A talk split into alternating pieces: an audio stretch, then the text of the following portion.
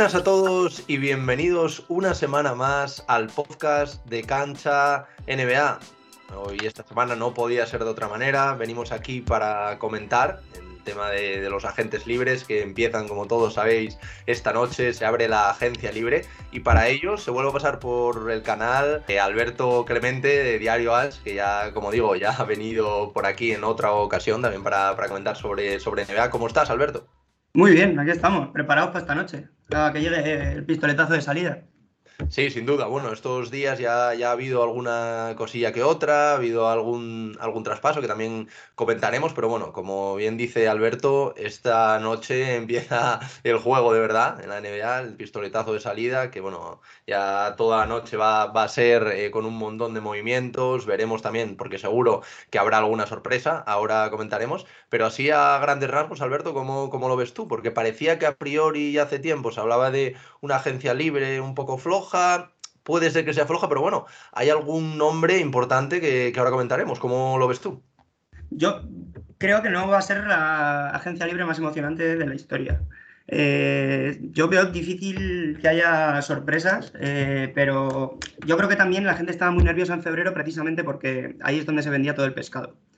Y hemos visto a gente que ha rechazado la player option pero eh, casi todos, o en teoría todos, van a firmar con sus equipos. Hablamos pues de Lavin, Bradley Bill, James Harden, que es, ha sido un poco sorpresivo, pero ha sido para dar más espacio a los Sixers para poder hacer movimientos y maniobras. Y bueno, eh, con, después de todo el, el, sainete que se originó en torno a Kairi, eh, que al final se acogiera a la player option, fue lo que sí que frenó un poco todas las expectativas que, de una posible sorpresa que se venía dando. Eh, y bueno, y luego ya, pues para los más optimistas, yo no lo soy, eh, la mayor sorpresa podría ser que Westbrook saliera de los Lakers y yo me parece que es imposible que eso ocurra. Es imposible que eso ocurra. Muy complicado, muy complicado. De hecho, se, se habla que los Lakers, bueno, se habla y es así, tienen poco margen de maniobra, hablaban quizás de incorporar un Otto Porter Junior o algo así que te pudiera dar, eh, yo creo que ahora mismo mm, de lo que tienen o lo que pueden aspirar puede, puede ser de lo mejorcito que, se encuentran. Pero bueno, vamos a, hablar, si te parece, de, algunos nombres que, bueno, que son agentes libres, pues evidentemente los, los, más destacados, como tú decías, el caso de James Harden, que ha rechazado la player option, pero que nadie se alarme porque en principio es para firmar un contrato multianual con, Filadelfia para aportar un poquito más de flexibilidad salarial y que entre otros pues para cometer eh, fichajes como el de PJ Tucker que se está hablando, ahora también hablaremos de él. Y, bueno, un, gesto de Harden que yo creo que, era necesario, al final pues va a renunciar a, a un monto de dinero que al final va a firmar seguramente un buen contrato, un grandísimo contrato, pero bueno, no al nivel que tenía, porque creo que, que este año se le quedaba casi en 43 millones o, algo así, creo que era la, opción de jugador que tenía. creo que eran 47, sí. eso, 47 millones, eso es, 47 millones, que creo que se convertía después de, de Stephen Curry el segundo mejor pagado de, de, la, de toda la NBA. Eh, pero bueno, veremos el, el, contrato que va a firmar. ¿Cómo, cómo ves tú el, el tema Harden? Porque sí que es verdad que, bueno, todos sabemos que es un gran jugador, pero el año pasado entre Brooklyn, luego Sixers, sobre todo en playoffs, nos dejó un poco frío. Sí, el, yo tengo bastantes dudas de que vayamos a volver a ver al Harden de los, de los Rockets, eh, al Harden MVP, al Harden máximo anotador, etc. Eh, yo creo que esta temporada le ha hecho daño. Yo creo que este, eh, el acuerdo, yo creo que Morey ya habló con él, que tiene con él buena relación cuando se lo trajo a Filadelfia. y le, bueno, por, lo menos le sacó un compromiso verbal eh, para que no se comprometiera solo para, dos años. Eh, ya, ya hemos visto cosas eh, malas en Filadelfia cuando les eliminaron. Ahora nos dicen que Harden, al contrario que otros veranos, está preparando así, poniéndose puesto a punto. Pues bueno, ya era hora que también currara durante los veranos porque ha empezado las últimas dos temporadas en una muy mala forma y se le ha notado mucho. De hecho, cuando pasó todo esto, ya no Durán filtró que, que cuando llegó al training camp el año pasado con los Nets ya le vio, se quedó alucinado. Pero yo creo que también este acuerdo es beneficioso para Harden, porque es un tío de 34 años, eh, creo que los ha cumplido ya, eh, que al final eh, va a, firmar un contrato multianual. Imagínate, por ejemplo, que él se hubiera cogido la player option. Vale, sí, cobró 47 millones el año que viene, pero si sigue jugando así o se lesiona o pasa cualquier cosa, que puede ser, porque es, bueno, a esta edad, cuando no has currado en los veranos, en los años anteriores, para tener una carrera larga puede pasarte. Eh, él puede firmar ahora un contrato multianual y asegurarse más años en la NBA cobrando mucho dinero. Eh, no han querido decir de cuánto va a ser, el contrato. lo sabremos esta noche. Eh, bueno, es una muestra más o menos de compromiso con el proyecto, eh, pero bueno, que hay mucho trabajo ahí por hacer. Doc Rivers y de Bici Harden, porque Bici salió y dijo algunas cosas, bueno, eh, señaló mm, de alguna manera todo lo que había ocurrido. Harden no ha salido nada bien parado esta temporada, pero yo creo que es beneficioso para los Sixers si quieren que siga Harden, evidentemente, y beneficioso para Harden por lo que te he dicho, porque al final el año que viene sigue con este nivel y su nivel en el mercado, su precio baja mucho y ya a lo mejor no hay nadie que le quiera firmar pues un contrato multianual o un máximo. Entonces, bueno, yo creo que es beneficioso para ambos, pero eh, a mí me sigue costando mucho ver a un equipo eh, con Harden eh, ganar un anillo. Ganar un anillo y bueno, en los Sixers también, los cuatro de las últimas cinco temporadas han quedado en semifinales de conferencia. Necesitan, bueno, necesitan rellenar eso con más gente y este movimiento se lo permite. Y como tú dijiste, PJ Tucker es uno de los que más suena. En los Bucks ya fue diferencial en el anillo hace poco más de un año y este año en los Heat, tal. Eh, bueno, yo sí que. Y bueno, ya conocí a Harden, que estuvo con él en los Rockets, por cierto. Pero, pero bueno, a mí me cuesta. Me cuesta, me cuesta. Me cuesta ver eh, que ese proyecto vaya. tenga un techo más alto que el que ha tenido este año. Bueno, veremos, porque al final es lo que tú comentabas. PJ Tucker es, un gran jugador. Eh, parece que a veces no se le da toda la bola que, debería un jugador como él y tiene gran parte de protagonismo en el, en el anillo que ganó Milwaukee, sin duda. Y bueno, rechazó su opción de jugador de 7,4 millones. Eh, parecía que a lo mejor podía volver a, los hits, de hecho todavía se, incluso se, puede esperar, pero desde hace unos días ha surgido una información eh, que todo el mundo está comentando de que los Sixers podrían ofrecerle un contrato de 3 años y 30 millones, 10, años, 10 millones eh, anuales, que no estaría nada mal, y bueno, se aseguran así a un, a un, gran jugador que yo creo que también necesitan si quieren ser un poquito más aspirantes, porque sobre todo, a lo mejor no tanto en temporada regular, pero sí que en playoffs, eh, puede ser un jugador diferente ¿Y cómo, cómo, ves tú lo que puede aportar este, este jugador? Eh, ¿Crees que ha salido quizás un poco a más de, Miami o simplemente lo que está buscando a lo mejor es establecerse más en un, en un proyecto que, le ofrezca un poco más de, poco más de años para, porque tiene una edad, evidentemente, y, asegurarse pues unos 30 millones que no, no está nada mal? Sí, a mí, a mí de hecho el contrato mm, a mí me parece excesivo eh, por parte de los... Eh, si, se lo dan al final los Sixers, 30 eh, millones, tres años a este tío que va a acabar el contrato con 40, tiene 37 PJ Tucker. es un tío muy útil y es un tío al que no le va a faltar mercado, PJ Tucker. O sea, es un tío que mm, me refiero porque es un jugador que sigue aportando muchísimo defensivamente, te da muchísimas intangibles, es muy fuerte de cintura para abajo, ayuda en el rebote y puede meter triples. Entonces es un tío muy útil eh, a la hora de, eh, pues eso, encarar un proyecto cortoplacista que busque el anillo ya. Entonces eh, yo sí que, bueno, para PJ Tucker es, un, es una ganga. Si le dan ahora 30 millones en tres años, cuando acabe este contrato puede retirarse muy tranquilo y con, y con las manos llenas de dinero. pero bueno, si acaban los Sixers, él va a cogerse a la mejor oferta, evidentemente. Yo no creo que Pat Riley le vaya a igualar esa oferta. Eh, yo creo que Pat Riley sus ideas son otras y, yo creo que le ha hecho un buen papel en los Heat, lo hizo increíblemente bien en los Bucks y él lo hizo muy bien también en los Rockets con Harden. Entonces, bueno, es, es verdad que es un jugador que tiene cabida en el juego de Harden, eh, que tira bien desde las esquinas, que no necesita balón y que cubre los, los huecos defensivos que dejaba un tío que nunca ha defendido muy bien y que ahora menos todavía. Entonces, bueno, para, para Tucker bien, eh, para los Sixers a mí me parece que, que ponen demasiado, demasiado dinero en, esa operación. Sobre todo porque podrían gastarlo en coger a dos jugadores de rol muy útiles y al final se lo gastan y Tucker, que a mí me gusta mucho, pero que, es un tío de con 37 años, el año que viene se lesiona en, noviembre y, puede pasar, puede pasar. Estas son variables que hay que tener en cuenta. Sin duda. Y antes comentabas que, esta agencia libre, pues bueno, tenía, sí que es verdad que tenía grandes nombres. Eh, lo que pasa que, como, como tú bien apuntabas, muchos de ellos, a pesar de haber rechazado su, player option, al final parece que van a seguir en el equipo. Uno de estos nombres es el de Bradley Bill, sin duda, uno de los grandes atractivos dentro de, esta agencia libre, eh, que rechazó una player option, si no me equivoco, de 36,4 millones, pero bueno, en principio va a volver a firmar con los Wizards un contrato multianual de cinco temporadas y se habla hasta de 248 millones. Eh, al final yo creo que aquí no va a haber ninguna sorpresa, no sé cómo, cómo, lo ves tú, yo creo que es una, una de las cosas más claras, también un poquito como el caso de, de la, de la BIN quizás, que, que se también ha, ha, rechazado, ha salido eh, al, al, como agente libre sin restricciones al mercado, pero bueno, también le van a ofrecer un contrato, creo que en su caso son 5 años y unos 212 millones o algo así, los otros equipos eh, solo le pueden ofrecer 4 y creo que eran sí. unos 160 más o menos. Eh, entonces yo creo que aquí la cosa está clara, yo creo que en Chicago van a apostar por él. Entonces, ¿cómo, cómo ves tú estos, estos dos jugadores? ¿Crees que ambas franquicias aciertan apostando y, y dando tanto dinero a, a, estos dos jugadores?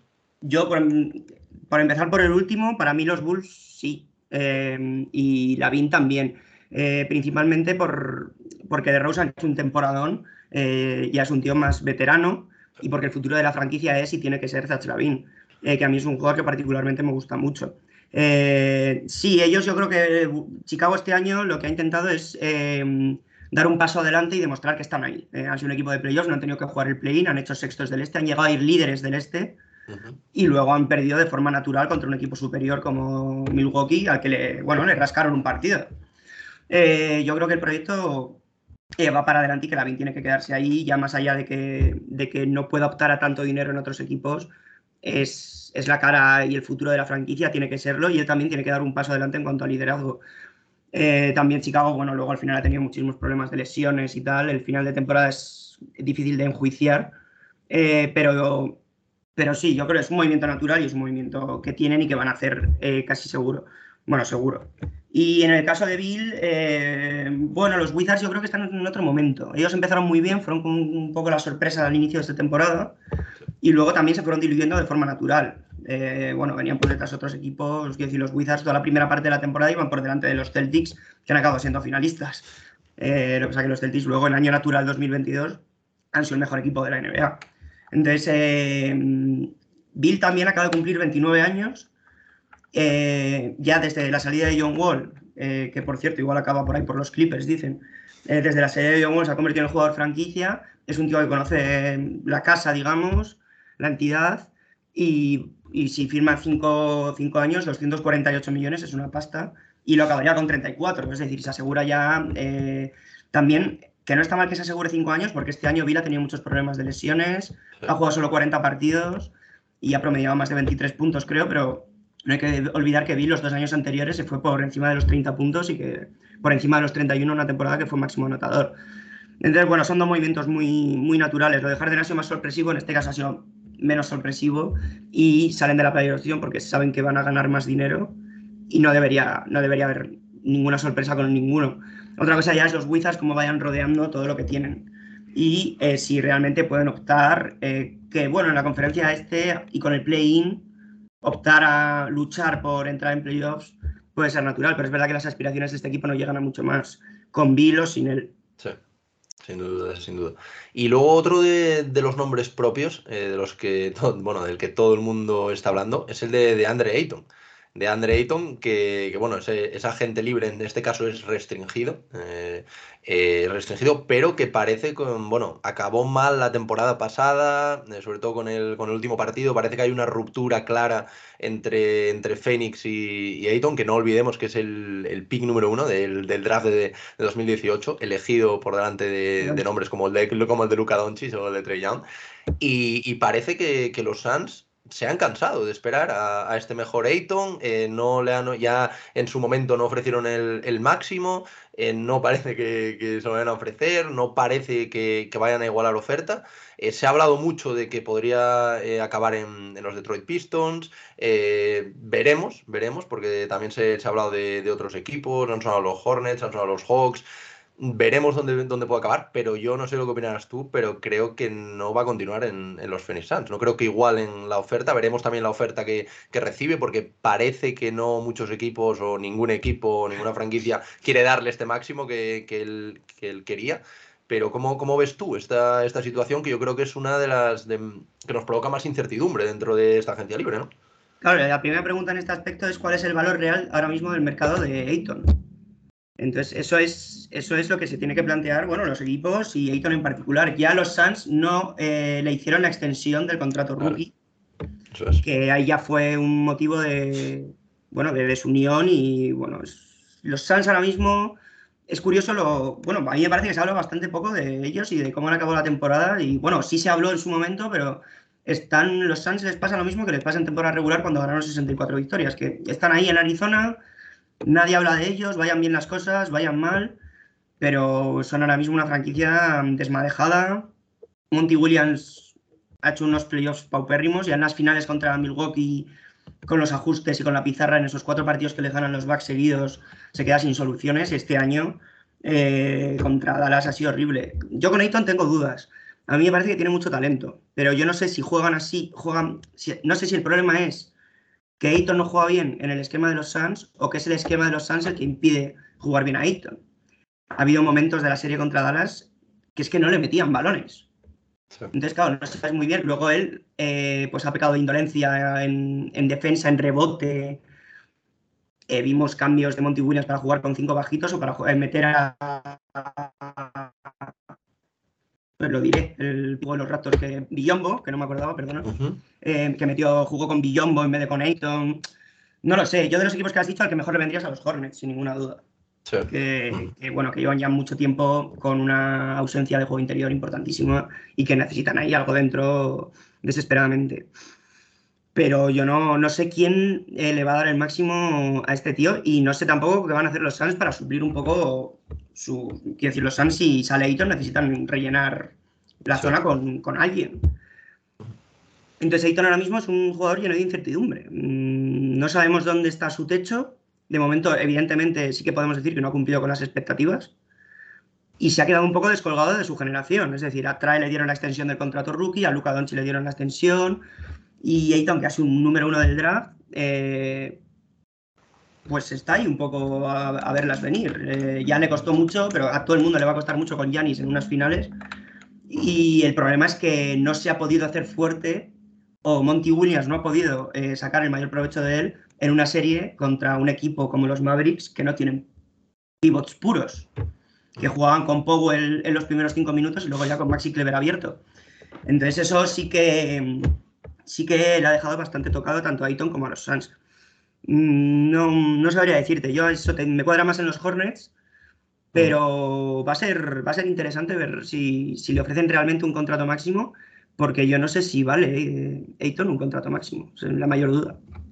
Sí, sí, yo creo, yo creo que ahí, ahí está la duda y, por eso te la, te la, planteaba que ahora mismo y viendo sus rendimientos sí que es verdad que ha, ha jugado unas finales de, de la NBA, eh, están, está un equipo que bueno, ha hecho grandes actuaciones, pero mm, un contrato máximo yo creo que es ese pasito de más que sí que, por ejemplo, yo creo que han dado Trey Down o, o Luka Doncic en su, en su caso. Y pasamos de, este nombre que, es muy sonado a otro que yo creo que incluso puede serlo un poquito más, sobre todo las últimas horas, como es el de Jalen Branson.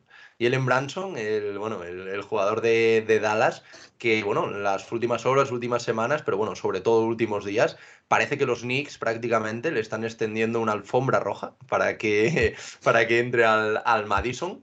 Pero ojo, porque ayer eh, surgieron noticias de que incluso los Miami Heat podrían meterse por medio, porque la cosa parecía que estaba entre quedarse en Dallas o eh, ir a los Knicks. Los Knicks solo le podían ofrecer cuatro años, pero eh, le ofrecían, creo que llegaron hasta 110 millones, me parece que era lo que se hablaba. Eh, y él le pedía a los, a los Mavericks en cinco años 125, que los Mavericks, evidentemente, pues, mm, y yo estoy de acuerdo, no estaban dispuestos a darle esa cantidad de dinero y menos por, por esos años. Yo creo que también es uno de los casos más sonados, lo normal, y lo que nos dice la razón, es que acabará en, los Knicks. Aparte, los Knicks pues, bueno, han estado haciendo movimientos para dejar el espacio salarial, para poder asumir un contrato de hasta 27 millones, que era, parece, donde, hasta donde podían llegar para, para traer a Branson. Mm, yo no sé lo que opinas tú. A mí me parece un gran jugador. Pero un jugador para pagarle 27 millones al año, mm, yo creo que tiene que ser otro nivel de jugador. Sí que es verdad que en playoffs estuvo muy bien, que ayudó a Dallas cuando no estuvo Luka Doncic, es un gran jugador, sobre todo aporta mucho en ataque, pero es que pagarle 27 millones cuando también tienes a Randall, o sea, entre los dos es que ya estarías metiendo anualmente, creo que son casi 60 millones en salario. Entonces, yo creo que, es un poco demasiado compromiso. No sé cómo, lo ves tú. Sí, seguramente está siendo el caso más comentado ahora mismo. Igual que Ayton está ahí, que nadie sabe dónde está y que nadie sabe qué va a pasar y que no interesa tanto. También por la cercanía a Luca Doncic y lo que eso nos acerca al baloncesto español, etcétera Eh, y bueno, está viendo también mucho fake y mucha broma en Twitter sobre la opinión que puedan tener los Knicks de Branson, de que si parece que se, se creen que es Michael Jordan o, qué. Eh, a ver, eh, a Branson ya el año pasado le quisieron dar los Mavericks 50 millones o 55 creo que eran. Y Branson consideró que eso era inferior a lo que él valía. Y sí que parece que quiere liderar un proyecto en solitario, pues bueno, fuera un poco de la sombra de Luka Doncic. Eh, todo lo que pase con Branson va a ser una absoluta racionalización a posteriori. O sea, ahora mismo yo no sé si, si Branson, a mí me parece un tío muy bueno, es muy bueno, pero yo no sé si Branson puede liderar un proyecto en solitario, si vale para eso, si tiene talento para eso o no. Igual lo tiene, igual no, yo no me atrevo a mojarme. A mí me parece que yo, si al final acaban los Knicks, tú has dicho, son 23 millones los que tiene Rand el año que viene, 27 Branson si es esto el proyecto que quieren los Knicks o si los Knicks que quieren sacar con esto, porque Rand es un tío ahora mismo que, ya se ha demostrado, lo hizo muy bien hace dos temporadas, pero que no, no vale lo que está ganando. Esto es una tendencia que estamos viendo mucho en, la NBA y en la era de los jugadores empoderados. Y, no, no, no, lo vale, pues igual que no lo vale a lo mejor Tobias Harris en los Sixers o otros ejemplos que podamos poner por ahí. A mí me parece que de inicio es sobrepagarle. Creo que los Mavericks eh, le ofrecieron 110 en 5 años. Él quiere 125. Em, es mucho dinero. Es mucho dinero. Eh, los Mavericks además necesitan eh, rellenar el juego interior con alguien potente. Y yo creo que eso está por delante de renovar a Branson para mí. Porque em, es verdad que tú tienes otro generador, tienes a un jugador que se crea sus propios tiros, que te saca cuando el ataque está atascado, cuando Doncic está con tres tiros encima de las castañas del fuego. Pero yo creo que, mm, bueno, eso lo pueden sacar dentro de un sistema que han tenido este año de jugadores abiertos, pero necesitan alguien por dentro. Sí. Looney les hizo muchísimo daño en, las finales del oeste, al contrario que Dayton, pues porque, entre otras cosas, porque, porque Looney es un tío muy útil en su rol y porque Steve Kerr es mejor entrenador que Monty Williams, mucho mejor.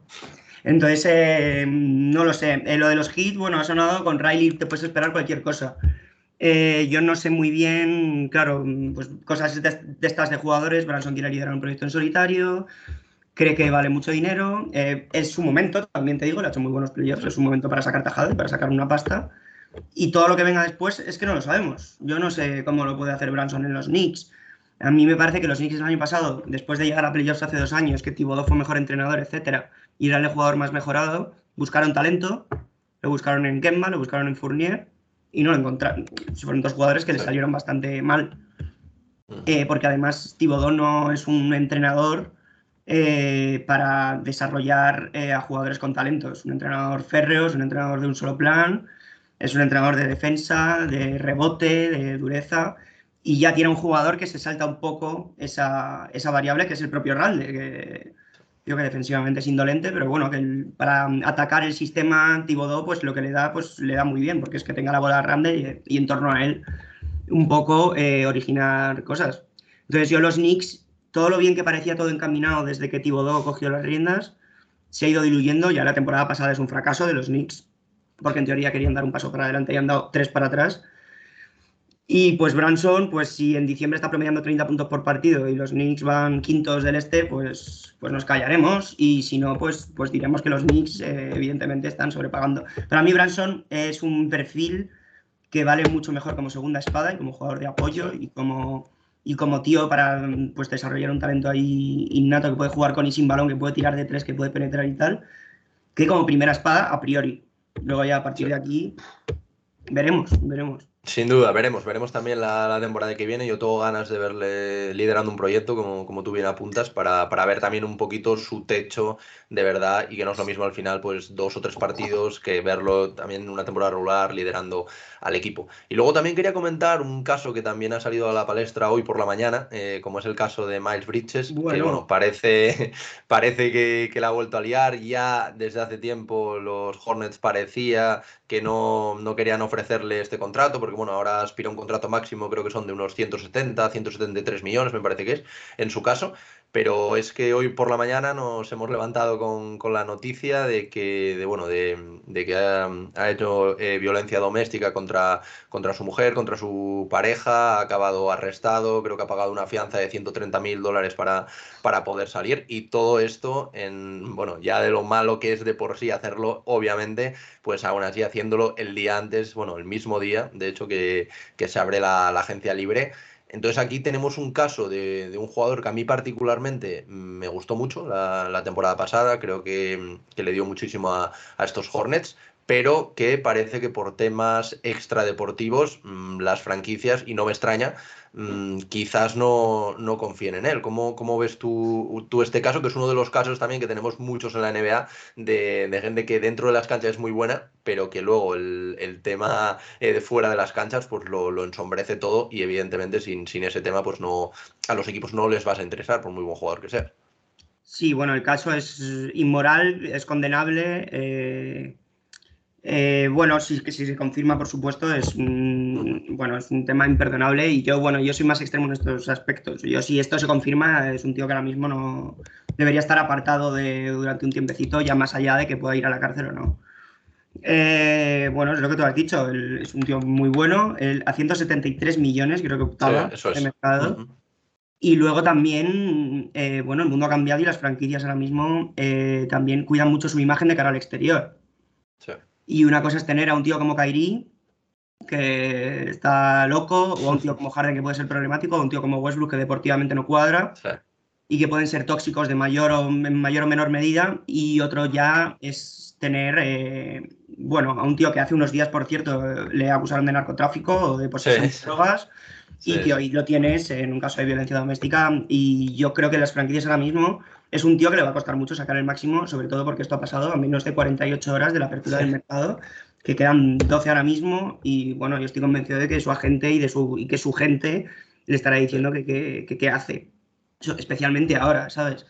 Eh, bueno, estos son casos que, bueno, yo pienso, por ejemplo, que el caso de Kobe Bryant en su día, en 2003, en un hotel de Colorado, en la NBA actual se habría tratado de, y en el mundo actual, se habría tratado de forma distinta. Eh, bueno, eso luego salió como salió y Kobe tuvo una carrera espectacular, pero bueno, Miles Bridges, Kobe Bryant, porque hasta para esto hay clases, eh, ni, ha tenido su carrera, ni tiene su talento, eh, ni parece que vaya ahora mismo, yo creo, me parece muy difícil que vaya a conseguir ahora ese máximo. Sobre todo porque ninguna franquicia va a asumir tener eso, si tiene además una causa judicial puede tener abierta, etcétera. Eh, bueno, ahora mismo es un producto ya no tóxico, es un producto que no. que además eh, cualquier franquicia que le firme ese dinero, que yo insisto que creo que no va a pasar, tiene que. va a tener que explicarlo. Por, qué tienes a este tío? Va a tener que presentarle, vas a tener con la camiseta, con el general manager, con el entrenador y hablar de sus virtudes deportivas e ignorar lo otro, y eso es muy complicado. Entonces, la verdad es que no es un, es un caso bastante eh, bastante, bastante grave. Sí, otra, otra de las grandes incógnitas que, tenemos, porque yo creo que si quitamos estos problemas extradeportivos, no hubiese tenido problema. Yo creo que con la temporada que hizo el año, el año pasado, nivel no All-Star, pero bueno, rozando en, en, mucho, en muchos aspectos el, tema del All-Star, yo creo que no hubiese tenido problema para encontrar equipo. Y luego sí que me gustaría hablar, Alberto, de, de un equipo que tiene dos figuras en, como agentes libres, y es el caso de los Portland Trail Blazers con Yusuf Nurkic y con Anthony Simmons. En el caso de, Nurkic, eh, he leído que preparan una oferta de 4 años y 68 millones, unos 17 más o menos anuales, que no, no está nada mal. Y por Anthony Simmons, que bueno, es el, es el jugador joven que vimos el año pasado sin Lilar, que evolucionó. La verdad que a mí es uno de los jugadores jóvenes que más me llamó la atención. Creo que, que puede tener mucho futuro dentro de la franquicia. Y se hablaba de que los Blazers preparaban una oferta de 4 años y 80 millones, que ya no, no está nada mal este, este contrato. ¿Cómo ves tú a estos dos jugadores? Eh, ¿Tú quizás si fueras los Portland Trail Blazers prescindirías de alguno de ellos? ¿Ves bien estas ofertas? ¿Cómo, cómo lo ves un poco? Yo, me quedaría antes con Simmons que con Nurkic. Eh, principalmente porque Nurkic ahora mismo, eh, que era un jugador eh, absolutamente diferencial, ha jugado 8, 37 y 56 partidos en las últimas tres temporadas.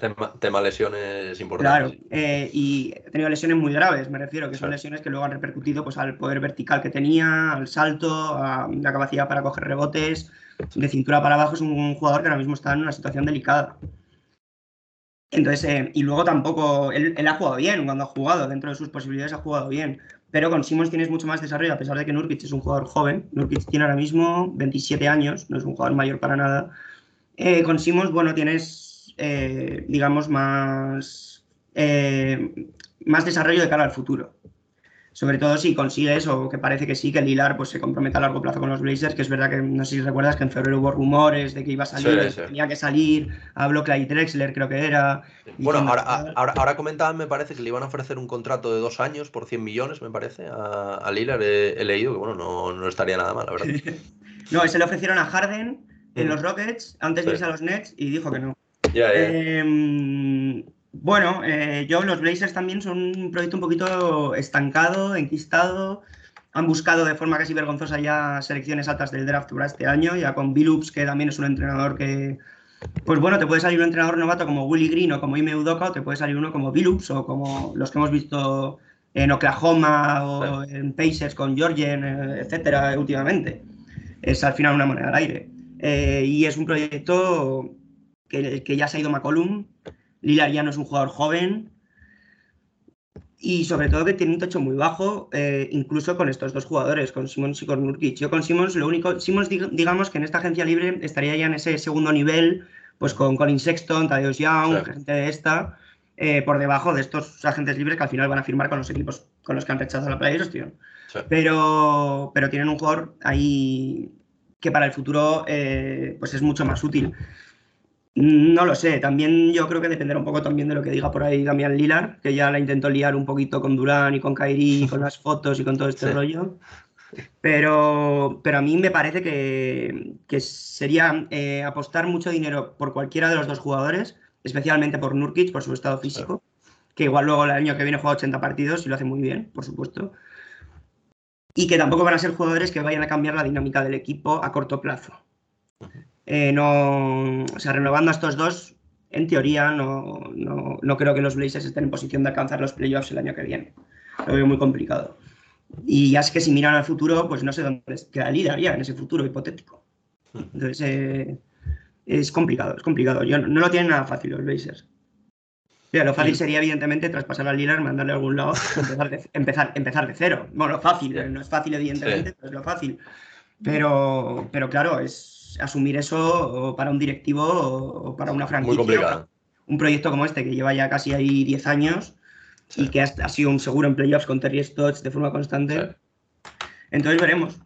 Veremos un poco. Yo ya te digo, yo me quedaría con Simmons antes que con Nurkic, pero por motivos meramente de asegurarme un futuro y de asegurarme un jugador a más largo plazo. No tanto de, no tanto de calidad individual, porque a mí Nurkic me gusta y me gustaba mucho cuando estaba en forma.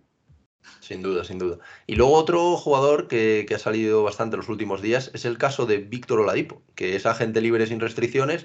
Parecía que en un principio los Miami Heat podrían ofrecerle un, contrato un poquito a la baja, pero han salido informaciones que dicen que no tiene pensado no, o no está en su cabeza el hecho de volver a Miami. Eh, ¿Cómo ves tú a, este jugador que sí que es verdad que bueno, ha estado lesionado, pero el año pasado nos dejó cositas interesantes? Hemos visto partidos suyos que mm, sí que es verdad que no al mejor nivel del mejor Víctor Oladipo que, todos estamos pensando en nuestra cabeza, pero sí que dejó cosas interesantes y sobre todo con el, con el contrato que, tenía el, año pasado. ¿Cómo, ¿Cómo, ves tú esta agencia libre para él? ¿Crees que puede tener alguna buena oferta, que algún equipo en el que tú crees que encaje podría ofrecerle esta, este monte, este montante que, él puede estar buscando? Eh, bueno, es que es un tío que ha jugado más en este año en playoffs que en temporada regular, también porque él venía de una lesión. Él el año pasado eh, pasó por tres equipos distintos eh, en modo de traspaso. bueno, no, no, sé si el hecho de no querer volver a Miami es un tema personal o es un tema de que él piensa que puede conseguir más dinero. Yo pienso que es un jugador que su físico es una incógnita. Él ha acabado muy bien, ¿eh? En los periodos los ha jugado muy bien y ha habido momentos que con Duncan Robinson como estaba, con Tyler Hero como estaba, ha sido el que ha desatascado el ataque eh, después de Jimmy Butler. Y ha tenido, ha tenido actuaciones eh, muy buenas. Sí, sí, sí. Eh, sobre todo en partidos en Boston que han perdido y tal, siendo prácticamente el único que ha dado la cara, que ha estado ahí, que han conseguido tal. Eh, es un jugador que depende mucho de su físico. Ya desde que llegó a la NBA en los Magic, a mí me gustaba mucho. Eh, ya la lesión que tuvo fue gravísima y depende mucho de su físico porque es muy explosivo en la penetración. Pero es verdad que hemos visto cosas distintas este año, sobre todo tiro de media distancia, tiro de tres, buscando cosas distintas porque ya no puede hacer esas penetraciones que hacía al principio o esos mates espectaculares. Mm, yo no sé dónde podría acabar. Eh, sería un buen tío para salir desde el banquillo, yo creo, en muchos equipos, de, como sexto hombre o, a nivel potencial de que quieran reforzar el, perímetro. Eh, pero sobre todo para reforzar el equipo desde el banquillo. Ya lo hemos visto salir por delante. A Giro prácticamente lo ha sustituido en los últimos partidos, también porque Giro ha tenido pues, problemas físicos y demás. Eh, y a Duncan Robinson le, ha expulsado directamente prácticamente de la rotación eh, junto al resto de tiradores, Struz, etcétera, que han tenido los hits, pues también porque Duncan Robinson, y aparte de no defender, ya es que ha dejado de meter triples. No lo sé, yo creo que la DIPO lo mejor que haría sería quedarse en Miami. Eh, yo creo que la estructura de los hits, que, cuyos roles están muy definidos, que está Riley, está Spolstra y luego están los jugadores y no hay nadie por delante de nadie.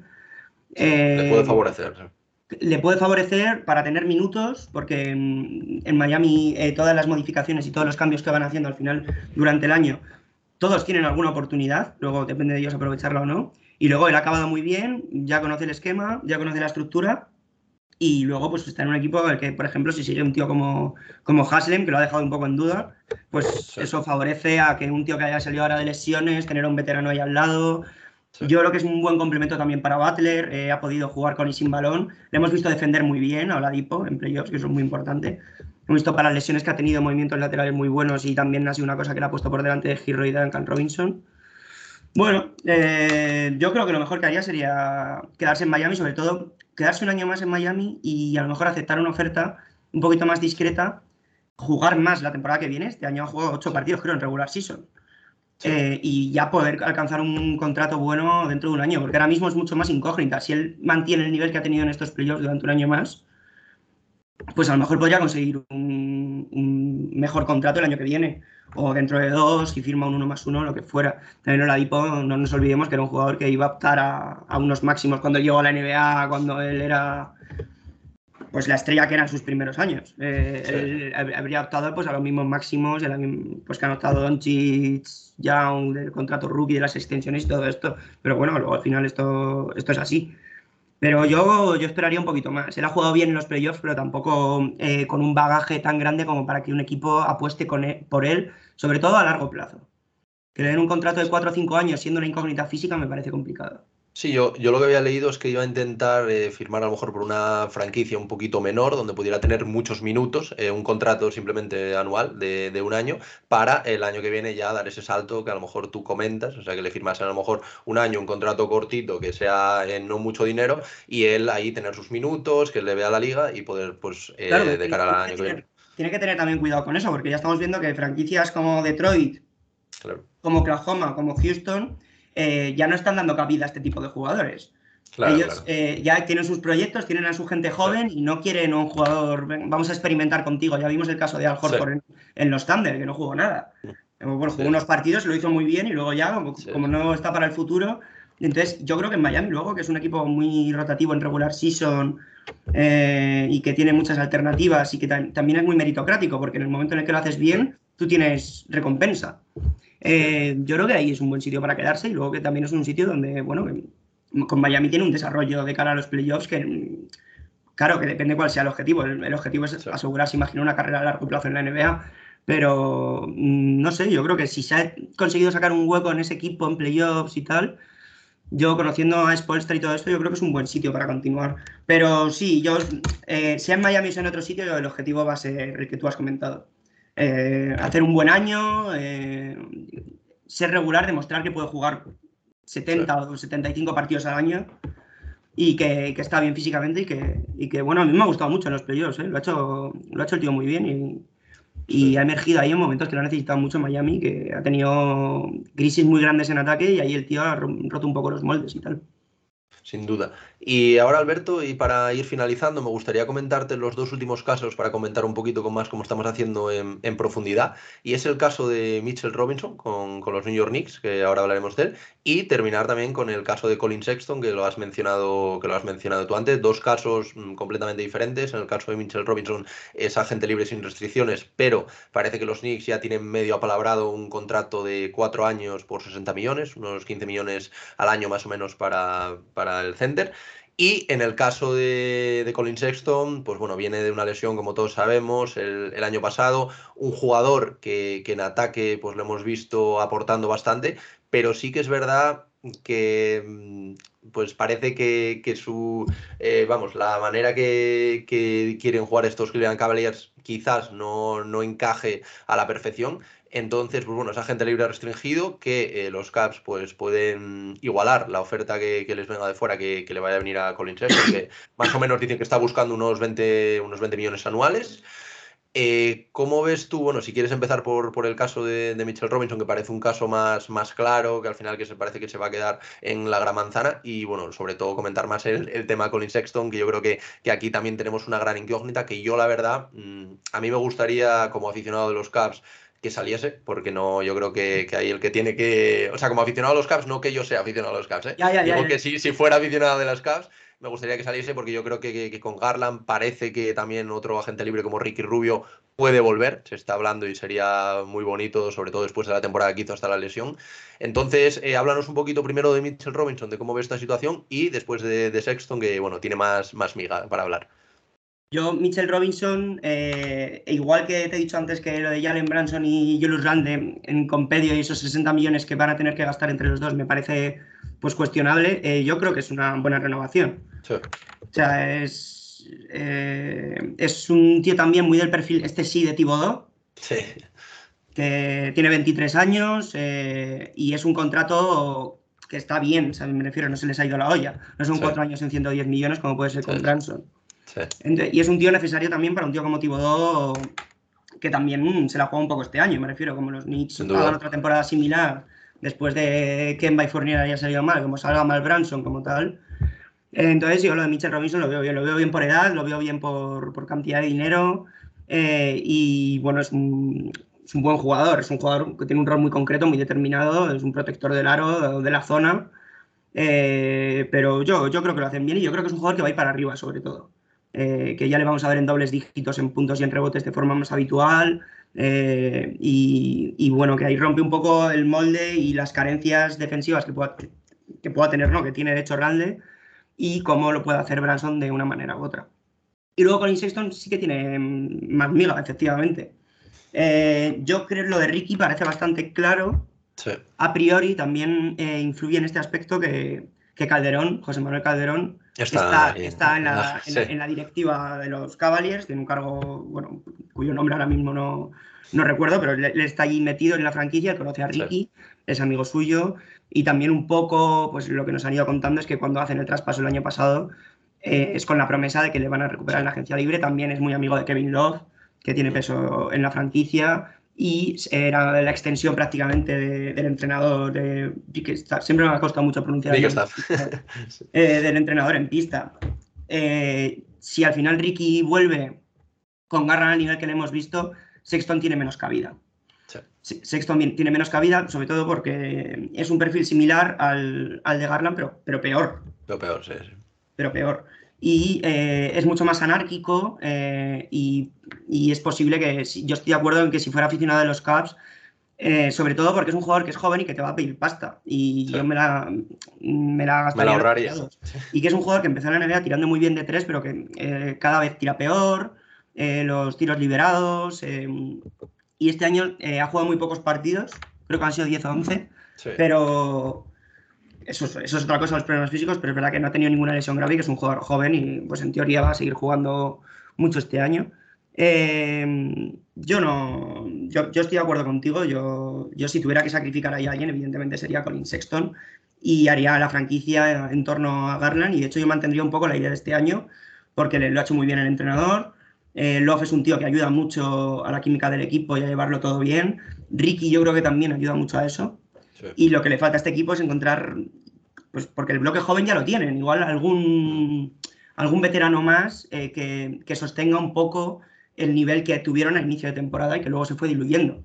También porque tuvieron un porrón de lesiones, pero como todos los equipos un poco. Eh, porque para los cabales fue un final amargo perder en el play-in. Eh, sido un equipo, y bueno, el partido de Ohio que juegan, en el que caen definitivamente en el play-in contra Atlanta, es un partido que es como si fuera eso el fin del mundo. Y de hecho es divertidísimo en su inicio, y luego lo que pasa es que se hunden y tal, pero eh, contra los Nets, que pierden el primer partido del play-in, también están ahí. Yo creo que la estructura que tienen es buena para seguir creciendo con ella, y que Sexton ahí no tiene, no tiene, bueno, no tiene cabida, es un, digamos que si sobra algún elemento es él.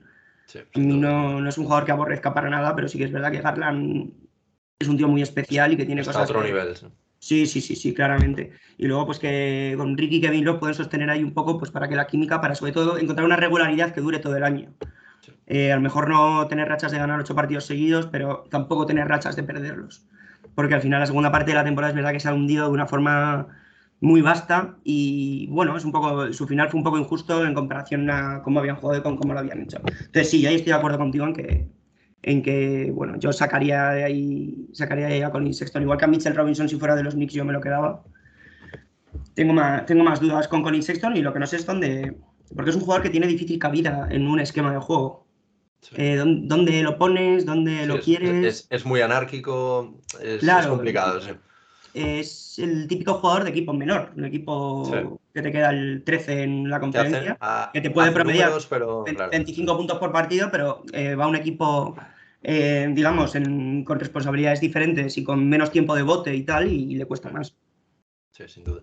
Y luego, bueno, eh, aquí hasta aquí más o menos un poco el análisis en, profundidad de estos perfiles que yo creo que, pueden ser más importantes dentro, dentro de esta agencia libre. Yo creo que, que son, son jugadores todos ellos que pueden tener cabida en, muchos equipos. Pero bueno, también tenemos otros nombres, bueno, como el del propio Ricky Rubio, que es agente libre sin restricciones, evidentemente. Eh, tenemos también Mobamba, que es agente libre sin restricciones de los Orlando Magic. Tenemos a Bruce Brown, que es un jugador también que puede ser muy interesante, también es agente libre sin restricciones. Tenemos a Malik Monk, eh, que bueno, está en los Lakers, Parece que él está dispuesto a rebajarse el sueldo para volver a los Lakers, pero veremos. Está también Tyus Jones, está, tenemos a Kevin Looney, ojo con, con Kevin Looney y el, atraco que puede coger después de, todo esto. Veremos, a ver, porque este es un caso, ahora si quieres lo, lo comentamos, pero bueno, es un, caso de un jugador que estaba cobrando eh, poquísimo y después de, la, de las actuaciones que, que, ha tenido, pues bueno, puede dar ese mini palito por lo menos para, para pasar al, siguiente nivel. Luego también están jugadores como, como Brin Forbes, eh, Tadeusz incluso Serge Ibaka también, que es agente libre sin restricciones y veremos a lo mejor pues, por un mínimo de veterano que puede aportar esta veteranía que, le hace falta a algún, algún equipo contender. Y, ponías así cara rara con el tema de, de Kevin Looney para, para, acabar. Si te parece, podemos, podemos comentar este tema que es interesante. También pensé en meterlo un poquito para, para comentarlo en profundidad, pero bueno, me parece, me parece un jugador también interesante que quizás no, no llega al nivel a lo mejor de, estos otros jugadores que, hemos comentado, pero sí que es un jugador interesante y que para esta agencia libre mm, veremos cómo puede acabar la cosa. ¿Qué, qué opinas tú sobre, sobre este tema? Sí, los Warriors tienen ahí a Kevin Looney y a Gary Payton también. sí, eso es, y a Gary Payton. Eso es. Que ellos han dicho que, quieren, que quieren renovar a los dos. Eh, Gary Payton lo quieren los Mavericks. Eh, a Kevin Looney, bueno, a mí es un perfil que a mí me encantaría, por ejemplo, para los Lakers. Yo que sí que soy aficionado de los Lakers, después de la ristra esta de pivots que no hemos tenido en los últimos años, de André Jordan, Dwight Howard ya envejecido, Margasol ya envejecido, tal, eh, sería un tío súper útil porque además es un perfil para atrapar rebotes ofensivos y proteger la zona y dar un poquito de, aire a Anthony Davis, que no le gusta siempre, siempre, siempre jugar de 5 eh, yo, bueno, son jugadores que han aumentado caché. Yo, eh, bueno, ya hemos visto la cantidad de pasta que se han gastado los Warriors en el impuesto de lujo.